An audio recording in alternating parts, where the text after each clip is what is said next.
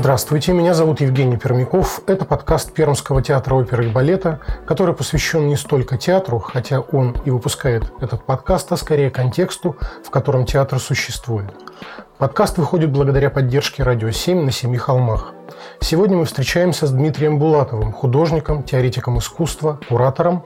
Дмитрий – организатор выставочных и издательских проектов в области Art and Science и новых медиа – его произведения были представлены на различных выставках и фестивалях, в том числе на Венецианских биеннале. Дмитрий дважды лауреат национальной премии в области современного искусства «Инновация». В Перми в музее Перм-М Дмитрий Булатов в качестве куратора подготовил выставку «Новое состояние живого». Здравствуйте, Дмитрий. Здравствуйте. Во-первых, хочу сказать, что перед нашей встречей я на выставку сходил, она произвела на меня неизгладимое впечатление.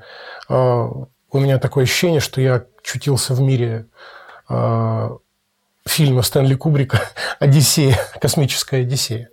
Итак, про что эта выставка? Эта выставка носит название «Новое состояние живого», и, в принципе, она посвящена творчеству и самому направлению художников, которые работают на стыке искусства и науки, что получило название Art and Science. Это художники, это область искусства, где художники используют в качестве своей художественной палитры, различные новые технологии, робототехнику, информационные технологии, биомедицину. И если говорить о названии выставки, почему, собственно, звучит новое состояние живого, использование данного типа технологий в приложении не обязательно к искусству, а в приложении к различным феноменам нашей жизни, дает очень странный, порой даже парадоксальный эффект, когда мы ловимся на мысли, что наши какие-то гаджеты, наши какая-то техника, технические объекты вдруг начинают проявлять некие метаболические свойства. Ну, то есть они могут изменяться, они могут, некоторые даже могут э, размножаться, проявлять некие э, характеристики, отдельные характеристики жизнеспособности. Именно этим новым феноменам и посвящена выставка, потому что мы, э, например, привыкли в классическом таком традиционном музее, что где-то на стене висит картина или там стоит скульптура в углу, рядом мирно дремлет бабушка-смотритель, и, в общем, произведение искусства представляет из себя некие финализированные объекты то э, с приходом вышеперечисленных типов технологий, робототехники, IT, биомедицины, произведение искусства начинает проявлять так называемые темпоральные свойства. То есть оно начинает изменяться во времени, вести себя непредсказуемым образом. Таким образом, художники включают этот элемент неожиданности в развитие самой работы и само произведение искусства где-то на входе, в начале, условно говоря, выставки, совсем не равно а, самому себе а, где-нибудь в конце выставки, на выходе из выставки. Да? То есть оно все время изменяется, э, уровень работы с современной материей таков, и уровень инструментального проникновения э, в материю сегодня таков, что очень многие э, оппозиции, которые были прежде основополагающими, например, оппозиции живое, неживое, природное, искусственное, органическое, неорганическое, на сегодняшний день эти оппозиции начинают схлопываться, потому что вроде как на первый взгляд некоторая искусственная жизнь начинает себя вести и проявлять практически естественным образом. То есть мы начинаем теряться в классификациях, которые были прежде довольно жесткими и четкими. То есть сейчас эти границы между живым и неживым они э, начинают размываться. В нашей выставке приняло участие э, порядка 20 художников из 10 стран мира. Я как куратор постарался подобрать наиболее такие значимые проекты, реализованные в области Art and Science за последние 5-6 лет, то есть они достаточно свежие. Главный вопрос, который возникает, э, когда ты ходишь по этой выставке, люди, которые создают эти произведения – они все-таки художники или они ученые и инженеры? Вот это видимое противопоставление искусства и науки является движущей силой направления Art and Science. И если говорить о функционировании, о принципах работы этих художников, методологических подходов, большинство из них а, разумеется, является, с одной стороны, действующими художниками, с другой стороны, вписанными в академическое сообщество. Подавляющее большинство из них имеет докторские степени, как в философии, так и в науке а, являются действующими преподавателями, профессурой а, университетов. И Art and Science в этом смысле представляет целый ряд каких-то интереснейших моделей – в первую очередь образовательных моделей, как может функционировать система знания.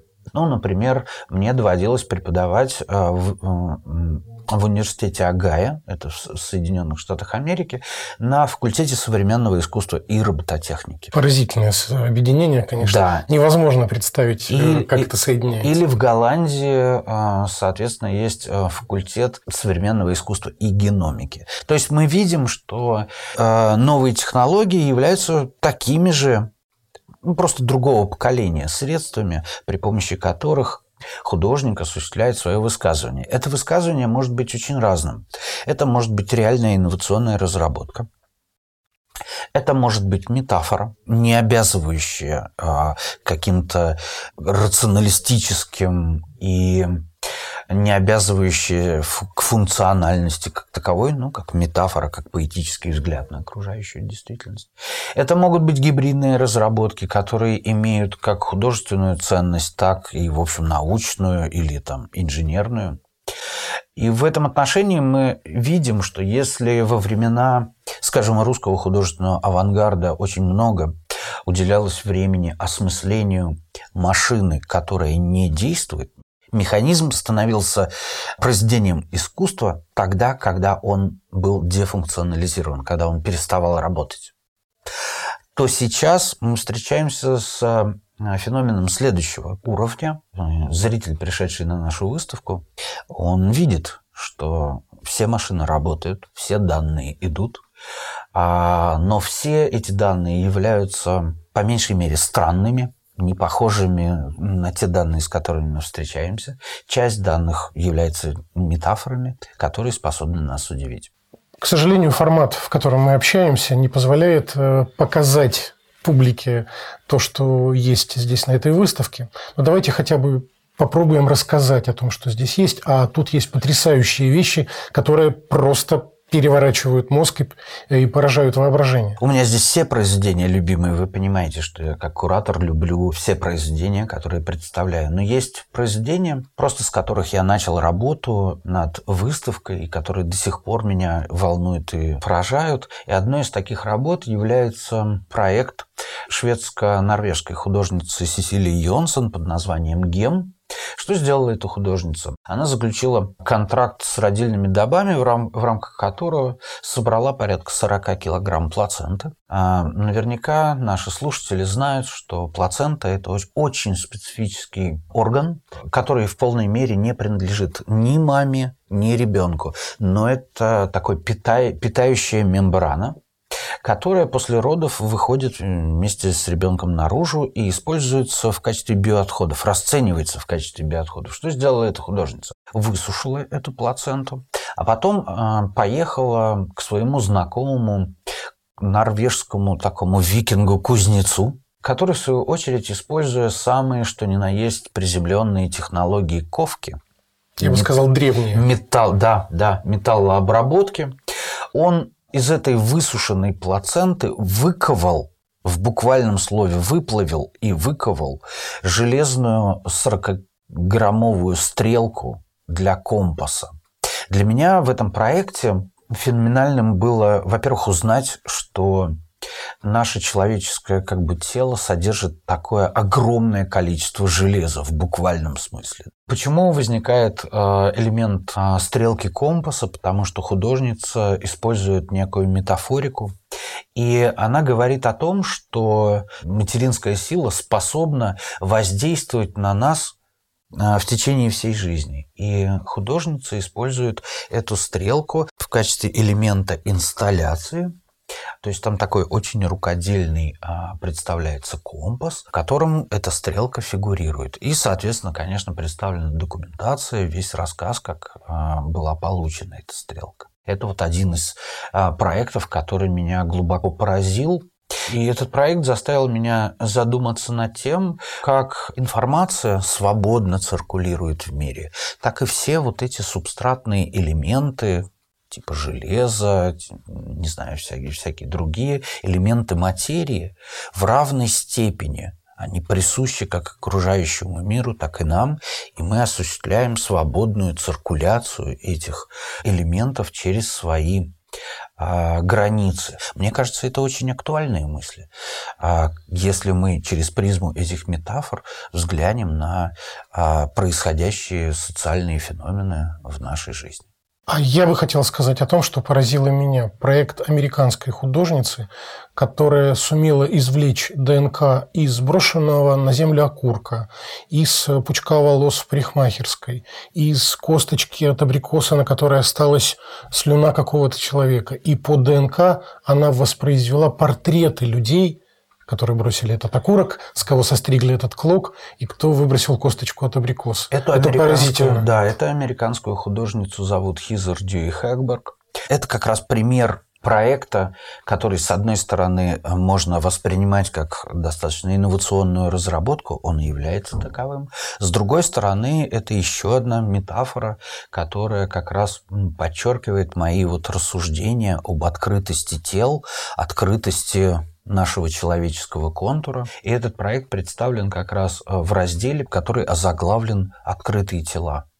Это как раз размышление еще один как бы довод в пользу открытости тел, да, художница написала программу, которая позволяет, э, по сути дела, анализировать э, некие биологические следы и в зависимости от этих биологических следов выстраивать, воспроизводить э, образ владельца этих оставленных неких биологических следов. То есть речь идет о том, что мы способны оставлять не только цифровые следы, но и в буквальном смысле биологические биологические следы, которые как голограмма способны нас воспроизвести. Да, а, да и художница затем а, с этими биологическими элементами обращается в Центр публичной геномики, куда может прийти любой человек и заказать анализ данных, либо какие-то а, биологические процедуры.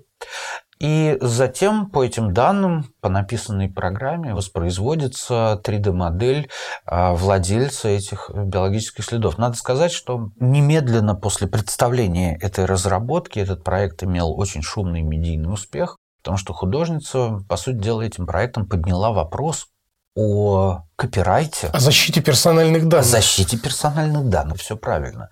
Но нас продолжают убеждать э, в том, что организации, те или иные, а, государственные способные или коммерческие способные а, защитить наши данные от использования. А ее проект говорит как раз о том, что никакие гарантии такого типа не работают. Современные технологии дошли до такого уровня, что они позволяют вскрыть любые типы данных, они позволяют вскрыть любой тип защиты, и строить дополнительные, возводить дополнительные защищающие стены от окружающего мира не имеет никакого смысла, потому что данные, они представляют собой тот субстрат, который изначально открыт для использования. Нам нужно думать о том, как сделать информацию еще более открытой, как использовать открытые типы данных, Потому что человек сам по себе – это просто открытый контур. Как только мы поймем, что человек открытый контур, а, все запретительные меры перестанут действовать. И все-таки, когда я смотрел конкретно на этот проект, было немножко жутко, было ощущение, что я попал в какой на эти лица, которые смотрят на меня, и под ними окурок, косточка. Было четкое ощущение, что я попал в какую-то антиутопию, не знаю, бегущий по лезвию бритвы. Ну, это выразительно, конечно. И утопии, и антиутопии подразумевают футурологию, подразумевают некое будущее. А этот проект, он Настоящий. говорит о настоящем. И если вы обратите внимание, что все проекты, представленные на этой выставке, они не футурологичные, они говорят о любых типах взаимодействия, которые стали возможными на сегодняшний день. Например, проект славянской художницы Саши Спачел, которая а, вот это вот большое такая яйцеобразная форма, а, скульптура. Можно я быстро скажу? Да. Это поразительное, конечно. Мы говорим о грибнице и об этой капсуле. Да. А у меня был сегодня трудный день, там состоялся очень тяжелый разговор перед этим интервью по другому поводу. И когда я лег в эту капсулу, аппаратура стала демонстрировать, что состояние мое действительно очень тревожное, и я с изумлением, и музыка, которая зазвучала в наушниках, была очень тревожная. То есть мне кажется, что мое, мое состояние было схвачено абсолютно точно. Да, конечно, потому что сам вот этот межвидовой коннектор, как его называет Саша Спачел, он предназначен для вступления в связь в разные типы э, информационного взаимодействия человека и грибницы. В этой структуре яйцеобразной культивированная э, грибница, это живой организм, она там и находится. И когда человек ложится туда, ему присоединяются вот эти датчики, которые снимают его биологические параметры и отсылают сигналы на грибницу. Грибница их воспринимает, перерабатывает и отсылает в качестве обратной связи обратный сигнал, переработанный. И человек, по сути дела, бумерангом получает информацию о себе самом, но информацию, которая прошла через структуру грибницы. Поэтому я совершенно не удивлен, что те типы взволнованности или тревоги, в которых вы пребывали, вы получили в качестве обратного а, ответа. Грибница их считала мгновенно. Да, это живой, живой организм, только не человеческий, да, но он также обладает способностью к восприятию. И когда мы в следующий раз окажемся там либо выйдем в лес, либо поедем к реке отдохнуть. Нам нужно все время помнить, что вся окружающая нас действительность, она способна к восприятию наших эмоциональных посылов. И мало того, что способна воспринимать эти эмоциональные посылы, она еще их способна возвращать. А это уже э, нас обязывает к определенным типам поведения, экологичности в отношении к окружающему миру. Э, знаете, конечно, это не футурология, а наше настоящее, о чем вы уже сказали. И все-таки что-то фантастическое в этом есть. Конечно, невозможно пересказать и глупо пересказывать это в выставку, на нее непременно нужно сходить. И все-таки я вот как э, большой поклонник виниловых пластинок э, был поражен этому объекту, когда лазерный звукосниматель считывает бороздки минерала и воспроизводит звук это, это что-то немыслимое. Это да. какой-то привет из 300-миллионного, значит, прошлого. Да, та работа, о которой э, вы упомянули, это проект московского художника, российского художника Дмитрия Морозова. А, и в целом весь комплекс его работ, там несколько работ, посвящены феномену глубоких медиа. Я поражен одной инсталляцией, которая именуется «Кольская сверхглубокая». Этот проект посвящен великому советскому такому проекту, который назывался Кольская сверхглубокая скважина. То есть в тот момент э, СССР не только вышел в космос, но и осуществлял глубочайшего типа бурения. И этот проект развивался на протяжении 20 лет, и на протяжении 20 лет была пробурена глубина 12 а, километров. 12 километров, представьте себе да. только. То есть это практически то же самое, что выйти ну, метафорически в космос, потому что на такую глубину никто не бурился. Кольская сверхглубокая является давно феноменом книги Гиннесса, и художник как раз является большим поклонником этого проекта в историческом, культурологическом смыслах, потому что в 90-х годах Кольская сверхглубокая пришла в негодность, ее разворовали, разорили, и, в общем, до сих пор она стоит в разоренном виде. Художник собирает различные артефакты, керны, образцы пород, которые достали с такой огромной глубины. И э, он сделал свой трибют, свое посвящение, такой технологический и звуковой объект, э, напоминающий некую ракету, такой вот очень странный э, технологический объект, который э, работает от э, бумажной ленты, перфоленты компьютерной, которую художник нашел, когда поехал на Кольскую сверхглубокую Никто не знает, что на этой перфоленте записано, что за данные. Да? И он построил свое собственное устройство, которое считывает эту перфоленту и э, запускает такие мини-буры, их там пять штук, которые всверливаются в образцы пород, э, которые положил туда художник, оригиналы с скользкой сверхглубокой. И вот этот звук бурения анализируется встроенной компьютерной техникой и выдает некое подобие звукового ландшафта. Я воспринимаю это как музыкальную композицию, на самом деле. Вот если мы послушаем произведения современных композиторов, то это в полной мере современная музыкальная композиция с элементами шума, звука, бурения, прерывистости, темпоральности. Ну, то есть вот самое настоящее такое э, музыкальное произведение. Это неудивительно, потому что Дмитрий Морозов на протяжении долгого времени работал как саунд-артист как звуковой художник, и вот этот вот объект, он был звуковой. Вы обратили внимание а, на другой объект, но он тоже, как вы помните, звуковой. Его машины являются звучащими машинами. Его устройства, они звучат а, и выдают различные звуковые ландшафты. Это очень любопытный пример творчества в области звука. И все-таки он не только большой артист, но еще и очень большой инженер, судя по тем потрясающим вещам, которые он построил. Да, безусловно, безусловно. Это вот как раз тот тип художника, который с технологиями на «ты». Практически все участники нашей выставки таковы. Они проводят мастер-классы, преподают, а, являются очень большими знатоками и поклонниками такого рукодельного инженерного подхода. Ну, это та сфера компетенций, которая современное стремительное развитие общества и технологий она просто как бы обязывает к такому типу компетенций. Например, моей, моей большой гордостью является то, что в этом году мы открыли две магистратуры.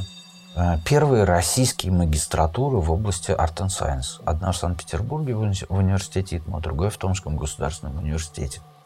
И это значит, что следующее поколение – у молодежи появляется возможность, кто хочет получить этот тип компетенций, получается возможность поучиться у самых лучших преподавателей. И это, конечно, беспрецедентный случай. Э, меня он страшно радует, потому что мы прилагали очень большие усилия для того, чтобы запустить эти магистратуры в этих университетах. Еще одна мысль, которая не покидает на этой выставке, э, кроме того, что это все, безусловно, совершенно потрясает, мысль о том, что машина постепенно захватывает окружающее нас пространство, а, все-таки не оставляет. Э, известно, что недавно на аукционе Кристис был продан холст, написанный искусственным интеллектом за 432 тысячи долларов. Нас что больше США. поражает? 430 тысяч долларов или то, что... Искусственный интеллект написал картину.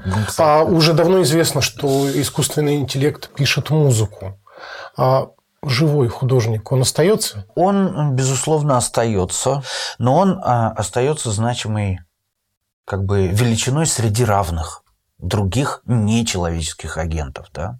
Мы все помним, что этот скачок, качественный скачок, он не наступил внезапно. Весь 20 век а, был проведен в размышлениях философов, ученых о степени движения, степени развития науки и технологий. Вы помните, что даже ключевая работа Карла Чапика, слово «робот», оно же чешского происхождения, да, уже в 1920 году Карл Чапик как раз размышлял на эту тему. И весь 20 век посвящен, на самом деле, взаимодействию общества и развитию технологий, и вот эти бесконечные фобии, что технологии захватят мир, и роботы захватят мир, и искусственный интеллект захватит мир. Я не занимаю столь такой э, позиции ощущения катастрофы. Это тот тип сущностей, которые, однажды появляясь, просто предполагают определенный тип взаимоотношений с ними. Да? Мы все время пытаемся научиться взаимодействию с этими технологическими сущностями. Я, например, занимался очень много и продолжаю заниматься археологией новых медиа. Есть такая целая дисциплина.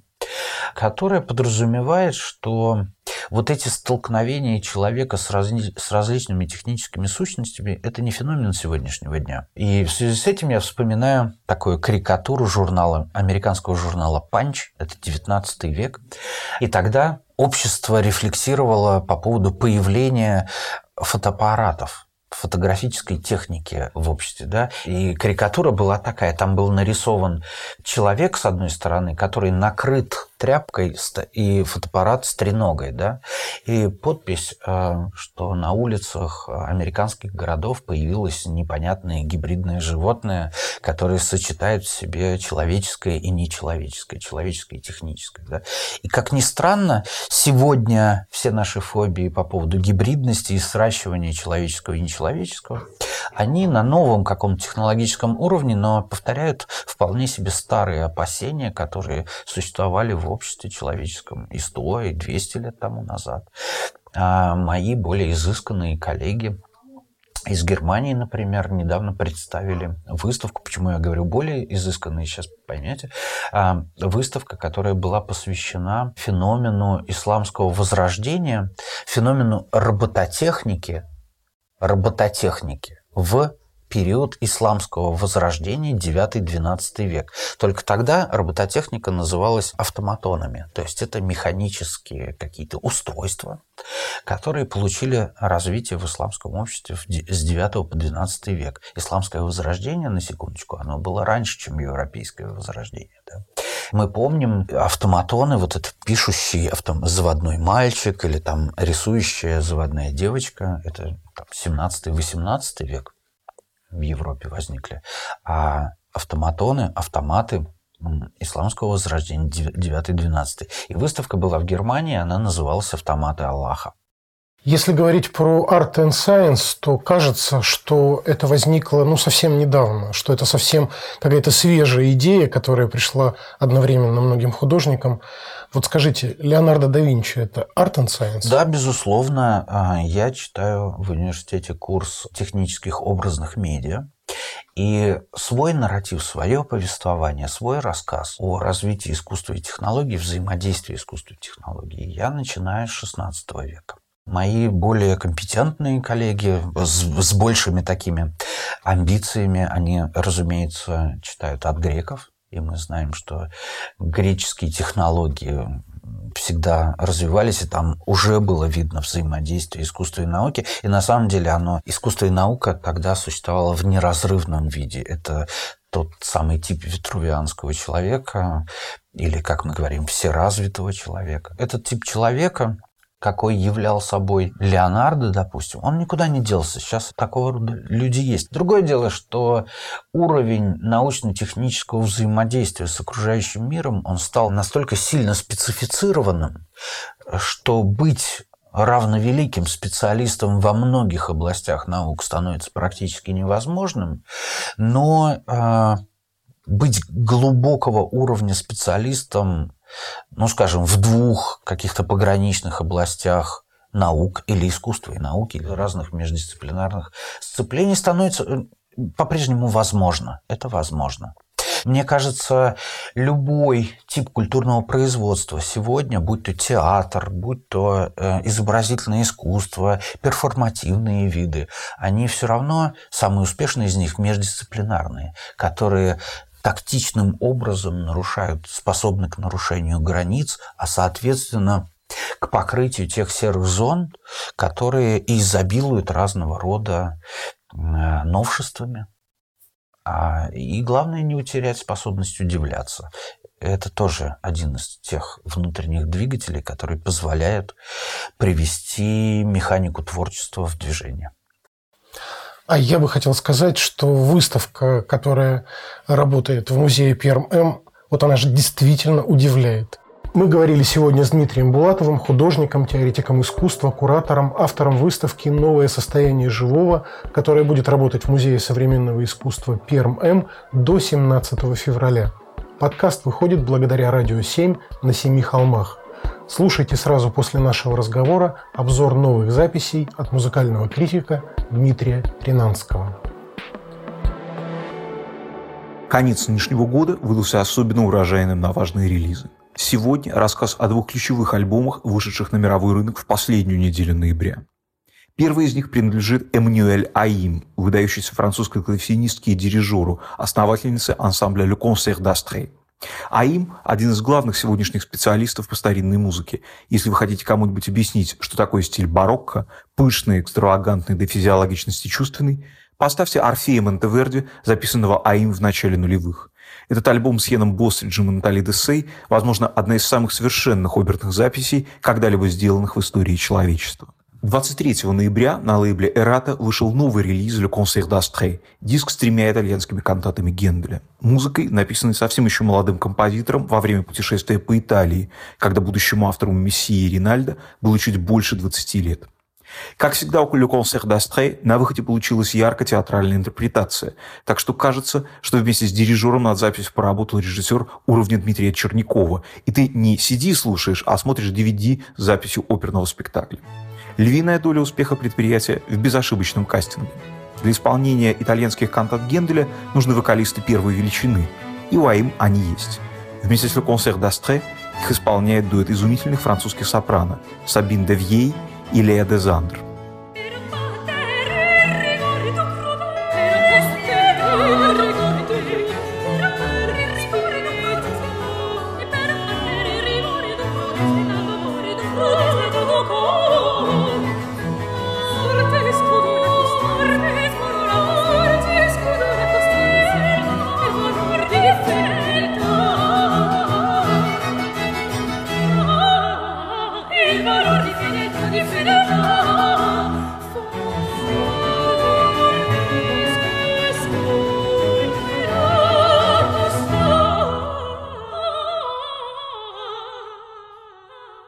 по значимости релиз «Начало зимы», вышедший 30 ноября, знаменует начало сотрудничества французского лейбла «Мирар», основанного легендарным продюсером Рене Мартеном, и молодого пианиста Лукаса Генишеса.